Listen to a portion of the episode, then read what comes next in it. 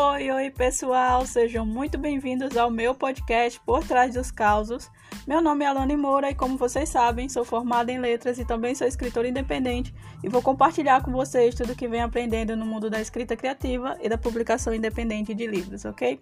O tema do episódio de hoje é a composição de histórias inéditas no contexto atual, no qual a gente vai tentar discutir acerca do processo de criação de obras inéditas falando sobre os desafios que a escrita oferece hoje para quem quer propor algo único que seja sua cara, visando aí deixar uma marca mesmo no mercado de livros atual, certo, gente? Então, se você tem dúvidas sobre isso e quer saber mais sobre o universo do mercado do conto e do romance na atualidade, vamos nessa.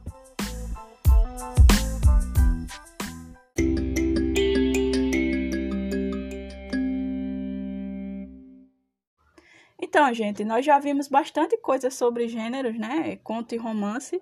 Mas além do que eu já falei, acho que cabe aqui nesse episódio, que é o último dessa temporada, né? Destacar alguns assuntos relevantes no contexto atual das narrativas, certo? Mas a primeira coisa que eu vou propor é que a gente pense sobre o que é esse contexto atual, né? E como a gente pode se adequar a ele, certo? Então, gente, a literatura é uma arte e, como toda arte, ela é um produto humano, feito por pessoas humanas que mudam, que passam por épocas e situações diferentes ao longo do tempo, né? Portanto, a literatura acaba sempre acompanhando as mudanças que ocorrem na nossa sociedade, de uma forma geral, assim como as mudanças que ocorrem dentro de nós mesmos, né? Vamos refletir um pouco sobre como o mundo e as pessoas têm se definido nas últimas décadas, certo? Porque através dessa reflexão é que a gente vai entender como anda a literatura hoje em dia. Bom, pessoal, nós estamos vivendo uma revolução muito importante, que é a revolução da informação. A tecnologia tem mudado bastante a forma como nos comunicamos, e isso tem alterado não apenas a nós mesmos, né, os autores, como também tem modificado aos nossos leitores, né? Sabemos que hoje todo mundo está mais informado ou então possui formas muito mais fáceis de checar uma informação ou de rebater uma opinião. E claro que muitos autores têm certo receio disso, né? Afinal, é preciso estudar muito para que você se sinta seguro para falar determinada coisa e assim ter a confiança de querer explicar ou opinar, né? Sobre determinada situação ou determinada, é, determinado contexto. Essa questão põe em xeque muitos autores mais novos, né? Porque se por um lado é, sabemos que temos que usar, por outro há sempre o receio de errar, né? Ficamos pisando em ovos, né, entre aspas, por medo de sermos rebatidos, de sermos contestados, por medo de acabar falando algo que pode não ser bem interpretado, certo? Esse medo, essa insegurança é completamente normal entre os autores que são realmente comprometidos com o ato de escrever e pode até se tornar um combustível, um incentivo para que você continue na sua jornada. Mas é preciso ter cuidado, porque nenhum medo deve ser totalmente dominante, principalmente na vida de quem se expõe, seja através de uma narrativa ou de qualquer outro meio de comunicação. Mas como lidar exatamente com esse problema? Como eu posso dominar esse medo e realmente ter coragem de acreditar no que eu quero escrever? Olha, não existe uma resposta simples para isso. Pensar no medo, pelo contrário, apenas piora a situação, né? O que podemos fazer logo de cara é ter paciência para administrar esse medo e transformar a forma como a gente observa ele. A insegurança é uma resposta natural do seu psicológico mas mesmo assim, vamos tentar ver algumas coisas que podem te ajudar a pensar na escrita de uma maneira muito mais leve e inclusiva do que hoje ela te parece, certo?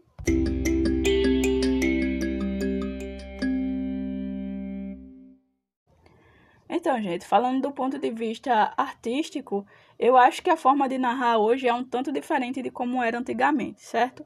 Nós vivemos numa época, digamos, pós-estética, porque hoje somos mais livres das estruturas e das definições dos gêneros e podemos optar, porque temos uma gama muito mais ampla de escolha, então podemos optar por seguir ou não determinados modelos de composição, certo? Mas há algumas décadas as coisas não funcionavam exatamente dessa forma. Muitos autores eram mais presos, né? mais retidos em uma fórmula, em um manual, em uma proposta, em uma linguagem mais rebuscada. Mas na medida em que a sociedade foi evoluindo, e esse é o ponto positivo disso tudo, a literatura foi alcançando públicos diferentes e a liberdade criativa, em consequência disso, foi sendo ampliada, de modo a garantir que os livros pudessem ter uma linguagem mais acessível e se tornassem mais fluidos, mais adaptáveis ao cotidiano das grandes populações. Para quem não entende isso, por exemplo, hoje é mais fácil encontrar romances que usam outros gêneros na sua composição. Eu mesmo introduzi a reportagem jornalística, por exemplo, como ferramenta narrativa em A Terra do Mandacaru, assim como Mário Vargalhosa fez isso em seus livros, né, Cinco Esquinas e Pantaleão e Las Visitadoras, o qual inclusive foi vencedor do Prêmio Nobel de 2010, né? Então, gêneros, entre outras técnicas de composição, podem ser explorados de uma forma mais ampla, porque além da história, eles possuem uma relevância muito maior no cotidiano desses novos leitores informados, certo? Hoje em dia, se o seu leitor é uma pessoa muito conectada nas redes sociais, por exemplo, então você pode encaixar o gênero mensagem de texto ou comentário de postagens como uma ferramenta de escrita, desde que ela possa auxiliar ali no que você quer propor como autor e, portanto, não ser encaixado de uma forma forçada. Da mesma forma, você pode utilizar uma linguagem mais simples, introduzir inclusive gírias do cotidiano, para conseguir acessar esse público ao qual você se destina hoje, certo?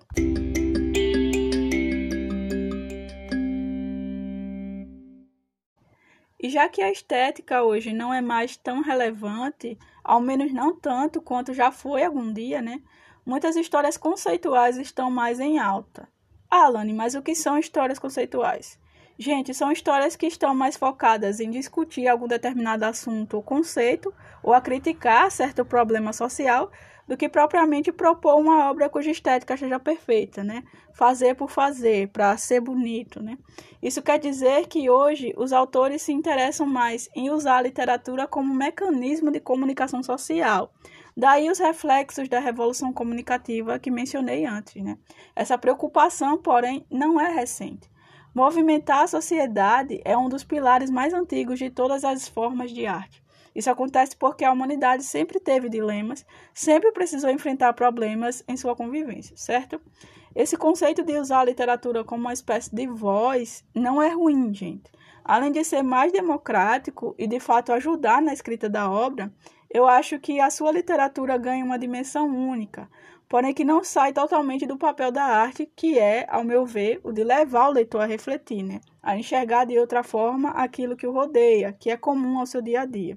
Então, diante de toda essa liberdade ao, e fim da preocupação com a estética da obra, né, você pode tentar propor uma escrita que seja mais simples, mais acessível, mas que ainda assim tenha um cuidado, um capricho, que sejam únicos. Então, o fato de ser simples não tira o seu mérito. Lembre-se de que a perfeição não existe, certo, gente? O que faz da literatura um divisor de águas na vida de alguns dos nossos leitores é justamente o ato de fazer refletir sobre algo simples, livre de qualquer amarra.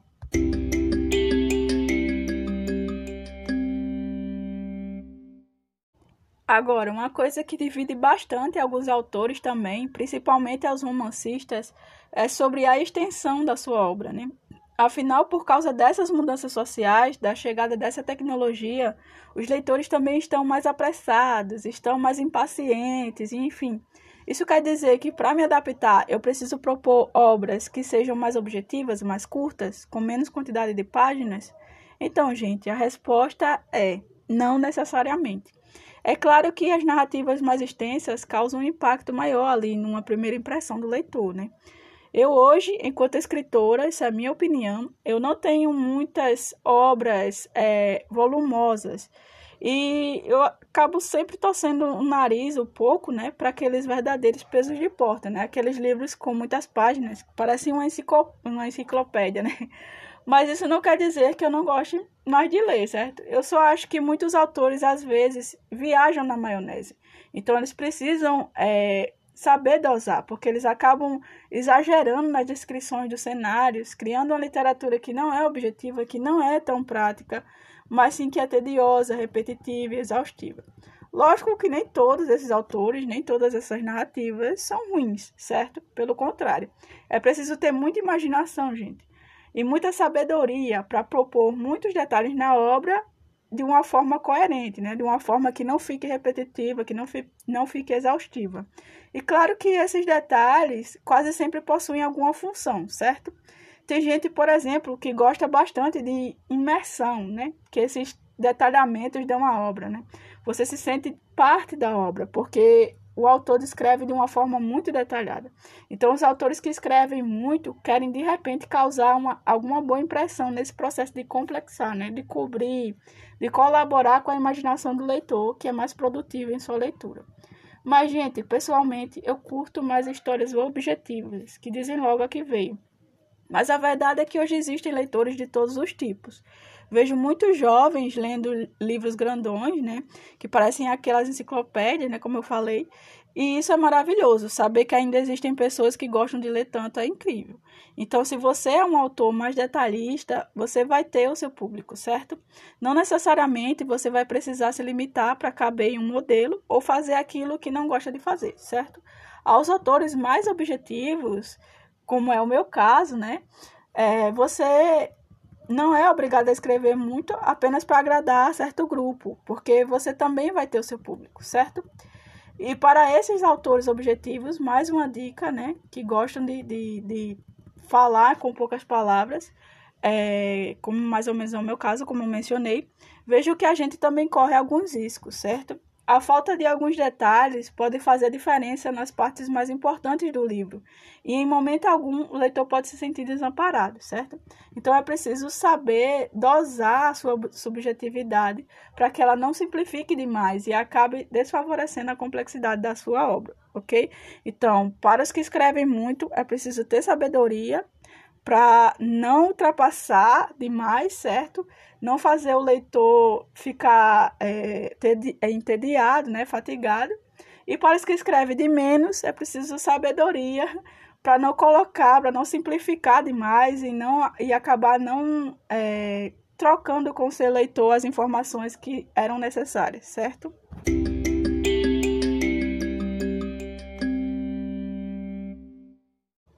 Alane, como eu faço para usar com propriedade em um mundo onde as pessoas já leram de tudo um pouco? Gente, realmente está difícil propor uma coisa completamente inédita, né? Acho que um tema totalmente novo, na verdade, nem existe. O que vemos hoje é sempre resultado de leituras de outras obras. Afinal, todo o processo criativo é meio que uma coxa de retalhos do que já vivenciamos ou observamos alguma vez na vida, né? Mas uma boa história não precisa ter um roteiro é, nunca antes visto, certo? Ou mesmo precisa ter uma história mirabolante. Na verdade, o que faz uma narrativa ser boa não é dar importância ao que acontece nela, mas ao como acontece, certo? Muitos escritores hoje não se conformam com a valorização da crítica em relação a obras com temáticas mais simples, por exemplo. Mas a verdade é que os temas mais simples exigem mais do autor, porque o faz buscar alguma originalidade na maneira de compor suas histórias, certo? E é isso que os críticos valorizam, a, ori a originalidade do autor, certo? Claro que você não é obrigado a agradar a crítica, embora seja uma coisa muito boa. O mais importante na escrita de uma obra deve ser conseguir pôr para fora tudo que você idealizou. E essa em si já é uma tarefa bem complicada. A aprovação da crítica será apenas consequência de um trabalho bem articulado, mas a questão aqui é compreender que qualquer assunto pode ser genial desde que você saiba direcioná-lo de uma, de uma maneira sua, né? de uma maneira inédita, de uma maneira que seja parecido com o que você quer. Né? Alan, mas como aprendo a fazer isso? Como posso trabalhar uma história com essa originalidade? Você pode escolher um tema qualquer para escrever suas histórias, mas ninguém tem exatamente a mesma vivência que você. Então você vai tentar mostrar para as pessoas a sua versão para aquele tema, o seu ponto de vista sobre o assunto. E isso, claro, pode se tornar completamente inédito na história, certo? Tudo vai depender de qual vai ser esse ponto de vista e de como você vai empregá-lo, certo? Dependendo de como você escreve sobre determinada coisa, é provável que você acabe encontrando um traço, uma característica narrativa que seja só sua. Então é importante esse mergulho dentro de si mesmo, desvendando seus gostos, seu modo de perceber as coisas à sua volta, certo? Ao menos foi assim que eu mais ou menos é, descobri né, que tipo de narrativa eu gostava de propor. Como basicamente eu gostava de refletir as coisas que eu observava no mundo à minha volta, certo? Além disso, tenha paciência, que as coisas vão fluir naturalmente, sem pressa, ok, gente?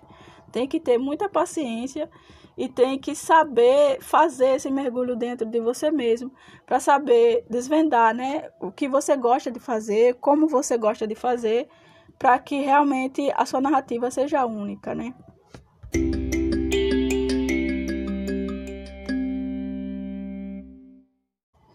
Alane, eu concordo que a literatura possa ser mais acessível e simples, mas o que posso fazer desde já para desenvolver a minha escrita? De início, além de praticar, você tem que conhecer e dominar as coisas mais básicas acerca da escrita do seu texto, certo, gente? Conhecer os gêneros e as estruturas mais fundamentais deles é só o começo, ok? Ainda que você não vá usá-los, esses modelos, essas estruturas, você precisa saber deles para ter uma base, certo, gente?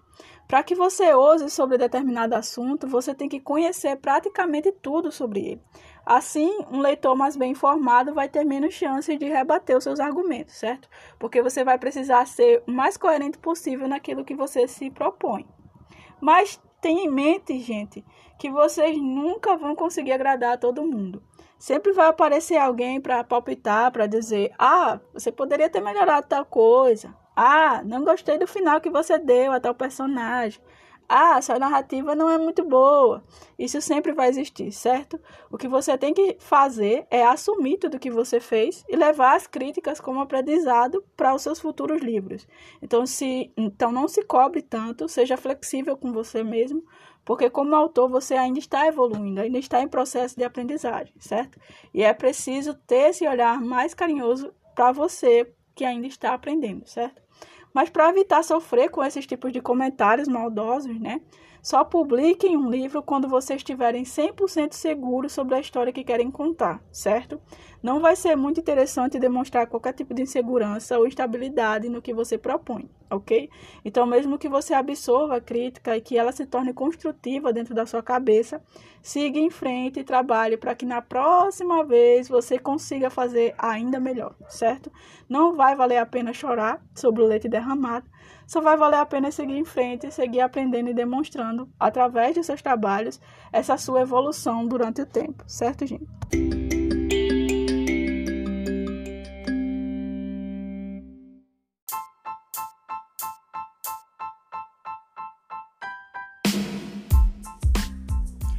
Bom, gente, assim chegamos ao fim de mais um episódio e de mais uma temporada de Por Trás dos Causos. E aí, gostaram? Lembre-se do meu canal no YouTube, tá? Por enquanto estou um pouco sem tempo para postar os podcasts lá. E quem assiste os vídeos sabe que eu nunca posto de qualquer jeito, né? Eu sempre crio um design, sempre tento levar o conteúdo da melhor forma possível. E isso demanda um tempo que no momento eu não estou encontrando, certo, gente?